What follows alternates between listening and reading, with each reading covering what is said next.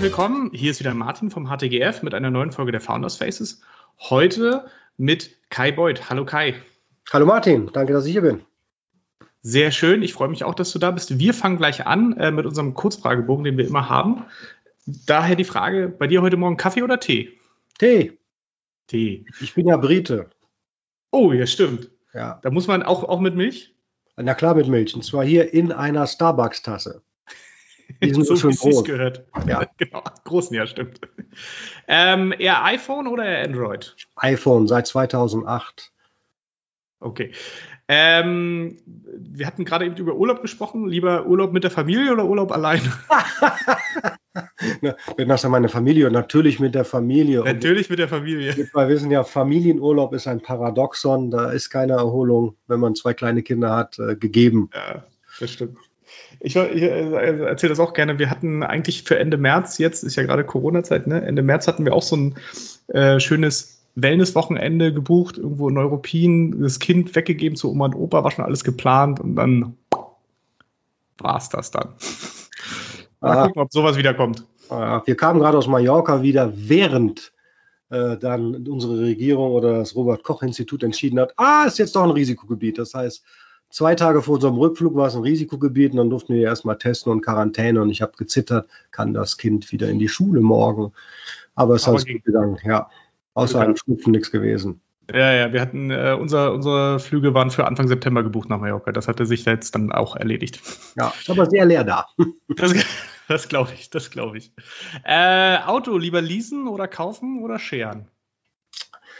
Ähm, als ich die Wahl hatte, bei weg.de meinen Firmenwagen äh, zu nehmen, also einen S6, habe ich gesagt, ich brauche keine 600 PS beim besten Willen nicht. Ja. Ich habe mir ein Firmenfahrrad geben lassen, und zwar ein E-Bike. Und das fahre ich heute noch. Das habe ich, als wir die Weg.de verkauft haben, dann, ähm, wie soll ich sagen, mit übernommen. Das habe ich mir vom neuen Gesellschafter geben lassen, lassen wir es mal so sagen. Lassen, ja.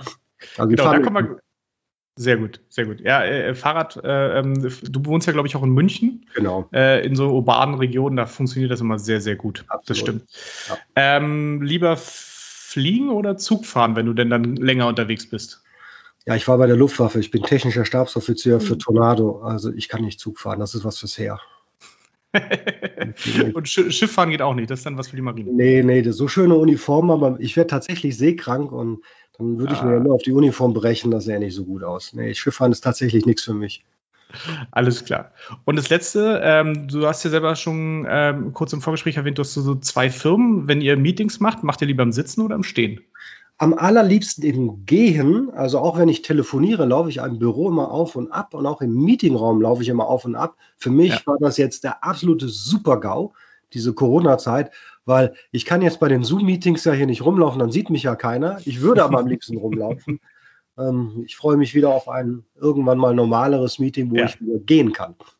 Ja, oder du brauchst halt eine Weitwinkelkamera. Das geht vielleicht dann auch. Ah, das wäre vielleicht auch möglich, ja. Aber es sieht, glaube ich, sehr komisch aus in Verhand äh, Verhandlungen im Raum gehen ist einfacher, als im, bei Zoom auf und ab zu laufen.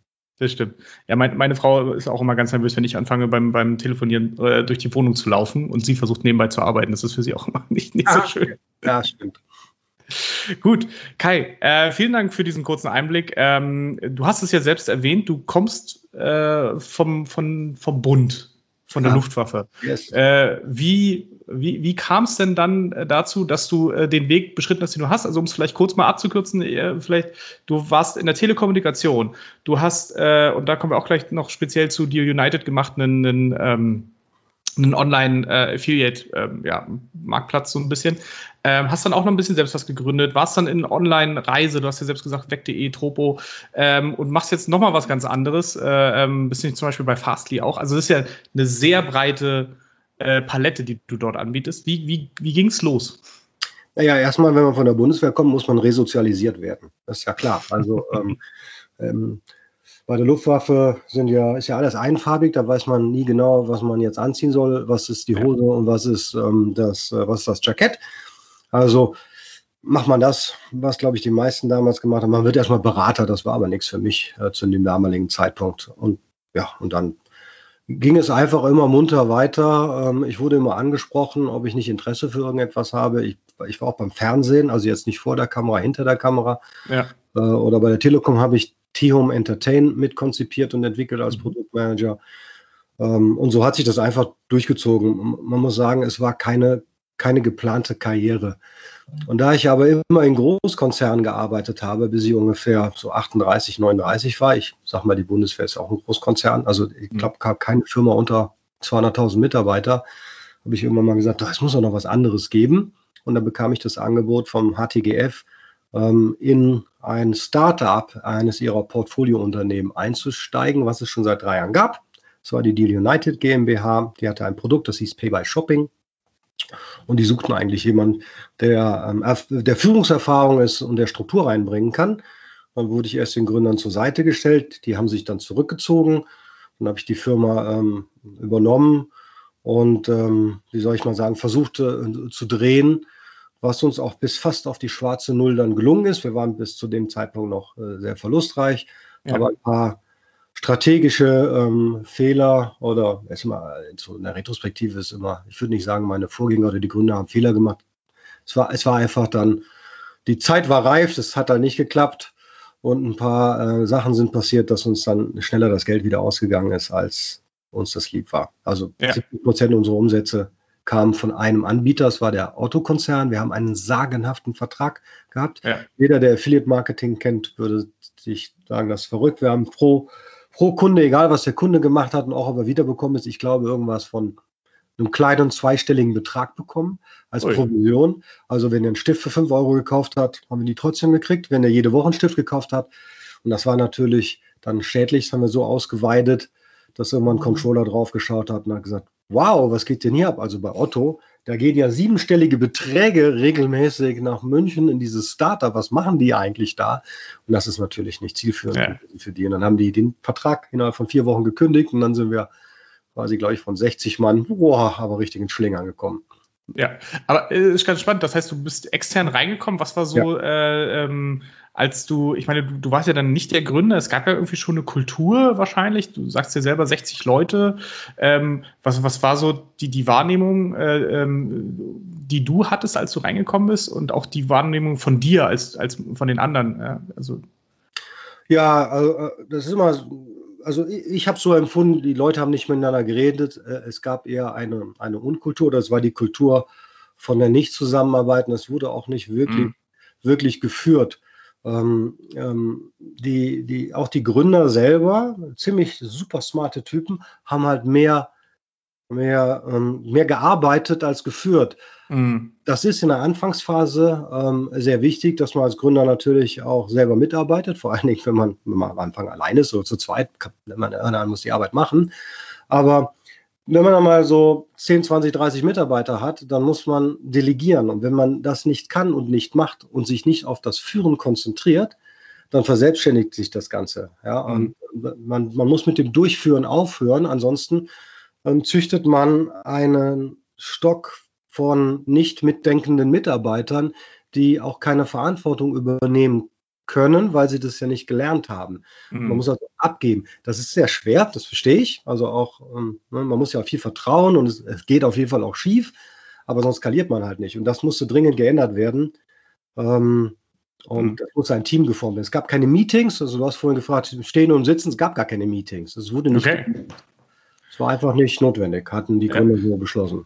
Äh, äh, kannst du so ein bisschen äh, vielleicht ein, zwei Beispiele geben, was, was, zu was hat das geführt? Also äh, ähm, wenn man nicht miteinander redet, hat das geführt dazu, dass die Kunden nicht richtig bedient wurden oder dass äh, ähm, es einfach keine, keine Entwicklung gab oder äh, einfach nur die Zahlen schlecht waren? Oder also zu was hat das letztendlich geführt eigentlich so? Naja, wenn nicht alle Mitarbeiter an dem Ziel der Firma ausgerichtet sind, mhm. Und das bedeutet, dass sie das Ziel auch verstanden haben und idealerweise zumindest mal das Gefühl haben, auch dazu beitragen zu können oder sogar an der, ähm, an der Zieldefinition beteiligt gewesen sind, dann arbeiten die nur vor sich hin.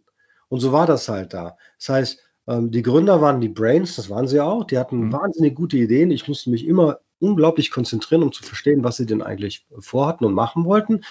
Aber das, der Transport nach unten ging halt nicht. Das heißt, äh, die, die Ebene darunter die, die hat schon nicht so ganz ähm, mitbekommen und auf der Mitarbeiterebene, da kam dann fast gar nichts mehr an und dann hat halt mhm. halt jeder gemacht, was er halt so dachte. Und wenn du halt nicht okay. zielorientiert arbeitest, wenn du halt 50 Mann hast, wo jeder macht, was er denkt, dann wird es irgendwann schwierig. Mhm. Und äh, als du das reinkommst, wie sahen so deine ersten, sag ich mal, 50 Tage aus? Also was, was waren so die, die dringendsten Probleme, die du angegangen hast? Du sagst zum Beispiel keine Meeting. Hast du dann erstmal den Kalender vollgeklatscht mit Meetings? Oder? Nee, nee, ich muss ja erstmal verstehen, warum ist denn das? Ja. Ich habe mich erstmal hingesetzt und habe mal, ich habe natürlich mich mit, ähm, mit meinen Mitarbeitern, die mir dann unterstellt wurden, auch unterhalten. Ich habe erstmal versucht, mit dem ein Gespräch zu suchen, um herauszufinden, was glaubt ihr denn, was die Strategie ist? Ähm, was würde er denn anders machen? Also einfach mal ein Bild zu bekommen, ja. ähm, was mir dann geholfen hat, festzustellen, was denken denn die Mitarbeiter, was muss man alles anders machen? Dann hast du schon so eine schöne Action-Liste für dann die nächsten 100 Tage.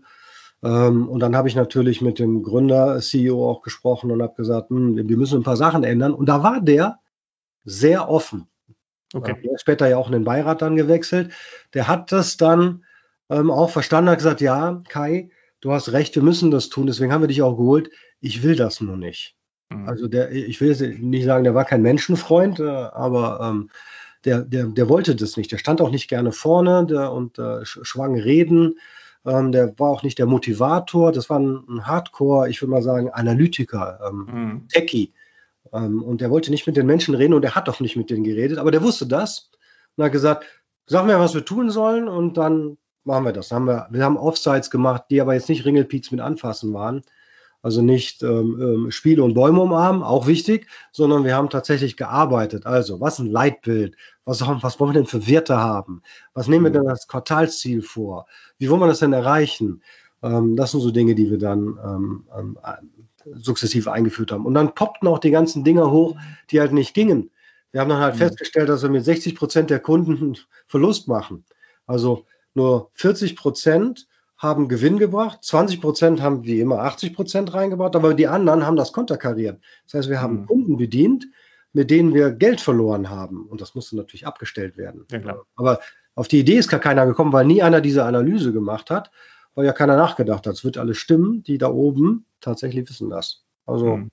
also es hat schon Spaß gemacht. Also ich war schon traurig, als es dann vorbei war. Ich hätte das schon noch gern weitermacht gemacht. Ja, genau, lass, lass uns dazu kurz kommen. Also du sagst ja, drei Jahre warst du, glaube ich, da. Ähm, was, was war denn dann am Ende drei Jahre? Wie ging es denn dann zu Ende? Ähm, ja, wir haben also festgestellt, dass wir auf das, ähm, auf das sinkende Schiff ähm, Online-Gaming gesetzt haben. Mhm. Also diese, diese ganzen Online-Spiele, wir waren bei Facebook integriert. Das war schon ziemlich gut.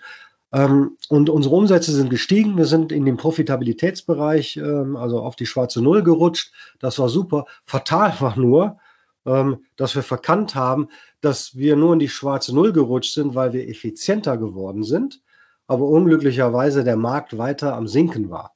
Das heißt, wir haben das meiste rausgeholt, was noch ging. Parallel haben wir dann versucht, in den gesamten Bereich Paywall, wir sprechen ja hier von so vor sechs, sieben, acht Jahren, ähm, reinzukommen, hatten dann Verträge ähm, ausverhandelt mit RTL und auch mit, äh, mit dem Springer Verlag, um in die, die junge, ähm, die, also die, diese jungen Paywalls reinzukommen. Das war mhm. super. Aber unglücklicherweise kam halt das, was ich vorhin, glaube ich, schon mal mit dir besprochen habe, ist unser größter Kunde, also unser größter Geldgeber, ähm, mit dem wir einen Affiliate-Vertrag hatten, der hat halt so hohe Provisionen bezahlt und wir wurden so effizient und waren so gut, dass er irgendwann festgestellt hat, hier gehen ja siebenstellige Beträge nach München. Was ist denn das eigentlich? Und der Vertrag war, also das hatten wir als Risiko schon identifiziert, der war einfach nicht gut für den Partner. Der war für uns super, aber natürlich mhm. nur kurzfristig. Und er hat dann den Vertrag innerhalb von vier Wochen gekündigt. Und dann fielen halt so, ich glaube, 65 bis 70 Prozent der Umsätze weg was dazu führte, dass ähm, die, die, Liquidität extrem gefährdet war.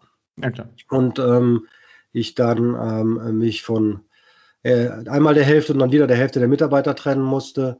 Dann irgendwann kommst du so ins Schlingern, dass du nach dem Insolvenzrecht ähm, ähm, bei drohender Insolvenz auch keine Verträge mehr ähm, schließen kannst. Also ich konnte den Vertrag mit RTL oder mit Axel Springer nicht mehr schließen, weil ich nicht wusste, ob ich den erfüllen kann und damit mache ich mich als Geschäftsführer strafbar. Mm. Also konnte ich das Ding nicht mehr retten und dann habe ich den Gesellschaftern äh, damals äh, vorgeschlagen, das geht nicht mehr, lasst uns versuchen, einen Hot Sale zu machen oder Worst Case muss ich halt, wie so schön heißt, die Hand heben.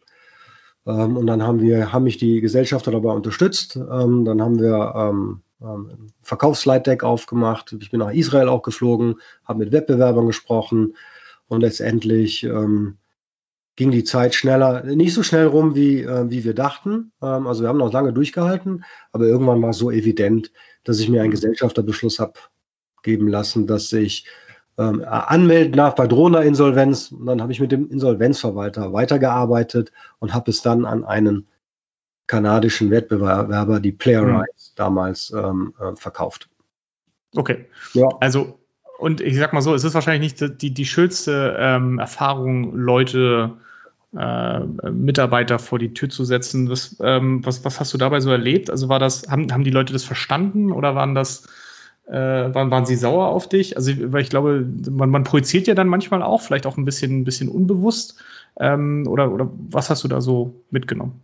Nee, das war Gott sei Dank nicht so. Ähm, ich habe ja das Kommunikationsverhalten und die Kultur der Firma komplett geändert. Also von mhm. Die, keiner wusste zum, als ich angefangen habe, überhaupt, wie viel Geld wir haben, wie viel Umsatz wir machen, also wo die Ströme herkommen. Da hatten wir komplette Transparenz. Also erstens haben wir natürlich regelmäßig ähm, Stand-ups gehabt mit der gesamten Firma, aber auch äh, mit, ne, mit dem Führungsgremium. Also insofern war jedem Mitarbeiter zu jedem Zeitpunkt bewusst, a, welche Risi in welchem Risiko wir uns befinden als Firma. Also das war jetzt keine Überraschung. Wir hätten uns gerne gewünscht, es hätte noch drei Monate länger gedauert. Also die waren voll im Bilde. Als es dann soweit war, wussten die ja auch, und das dann habe ich alles zusammengerufen und gesagt, es ist schiefgegangen, ich muss jetzt leider harte Schnitte einnehmen. Und dann habe ich mit jedem ähm, ähm, ein Einzelgespräch geführt, von dem ich mich halt äh, getrennt habe. Da sind Tränen geflossen, das war ganz furchtbar, aber jetzt ähm, eher aus der Traurigkeit heraus, ähm, dass es nicht geklappt hat. Mhm. Und ich kann mich nicht entsinnen, dass, äh, dass wir mit irgendeinem im bösen Blut gegangen sind.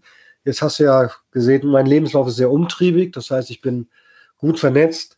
Es ist uns gelungen, ich will jetzt nicht lügen, aber alle unterzubringen, in Deutschland bei anderen Firmen, an, einige bei anderen Startups, die waren, das waren ja auch gute Leute, also das muss man mhm. sagen. Also da ist keiner in die Arbeitslosigkeit äh, gegangen oder dann ins Nirvana gefallen. Also wer, ich hatte dann noch viel Arbeit, weil ich dann halt quasi Personalberater gespielt habe und habe ähm, versucht, meine Mitarbeiter überall unterzubringen. Und das ist ehrlicherweise relativ gut gelungen. Also das war gut. Ähm, und dann muss man als kleine geschworene, verschworene Gemeinschaft so Rumpf muss man natürlich weitermachen, aber irgendwann war es dann auch ja. nicht mehr.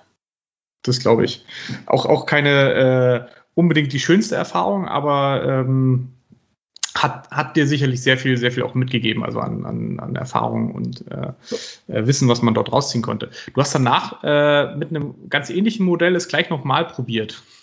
Ja, ich habe natürlich einen Teil ähm, der Mannschaft ähm ähm, mit übernommen, also als ähm, Player Rise dann alles Operative auch aus Kanada oder beziehungsweise aus San Francisco machen wollte, ja. äh, haben wir das übergeben.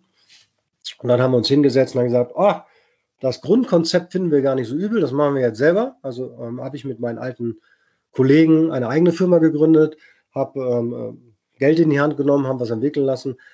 However, ähm, es war ein Affiliate-System, was ähm, Selbstständigen und kleinen Firmen zugutekommen sollten dass sie Einkaufskonditionen bekommen wie so ein Konzern. Äh, und das wollten wir realisieren durch ein Kickback. Du kaufst also bei, sagen wir mal, ähm, irgendeinem Office-Geschäft, hier Auto Office, kaufst du ein, Papier. Ja. Ähm, und dann, weil du das über unsere Plattform gemacht hast, das klappte wunderbar, kriegen wir eine Provision und du kriegst ein Kickback und wir finanzieren uns aus, dem, aus der Provision. Ja. Da hatten wir Verträge mit Lufthansa. Also das war schon ganz gut. Unglücklicherweise hat uns das Finanzamt einen Strich durch die Rechnung gemacht, ich habe dann, glaube ich, jetzt fällt es mir wieder ein, mit der Oberfinanzdirektion in Bayern äh, verhandelt, äh, weil unser Steuerberater gesagt hat, das ist ja super, aber das Problem ist, der euer Kunde kauft das und dann setzt er die Umsatzsteuer ab. Dann bekommt er vier bis sechs Wochen später den Kickback. Dadurch reduziert sich aber auch die Umsatzsteuer. Das heißt, es muss eine Umsatzsteuerkorrektur vorgenommen werden. Und das ist sowas von einem wahnsinnigen Verwaltungsaufwand, dass wir dann den Stecker ziehen mussten, haben gesagt, nee, das, das, das ist eine Totgeburt, das geht nicht.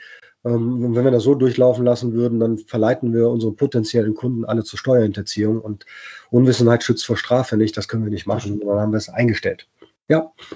Nach das stimmt. knapp einem Jahr, ja. Aber, aber war doch mal spannend, äh, dann, dann noch selbst in die Rolle des Gründers zu rutschen. Also hast du dann Sachen anders gemacht, äh, die du vorher bei dir United äh, vielleicht, also da, da hast, musstest du ja so ein bisschen auf so ein Fundament aufsetzen. Du konntest jetzt in deinem neuen Unternehmen ja eigentlich nochmal quasi fast grüne Wiese machen. Was, was hast du so ein bisschen dann anders gemacht? Ja, ich habe persönlich, also ich würde sagen, eine Sache würde ich anders machen. Ich habe das gemacht, was ich, was ich heute ja auch immer predige. Wie gesagt, mehr führen, weniger durchführen. Ähm, ich habe, ähm, wir waren zu viert.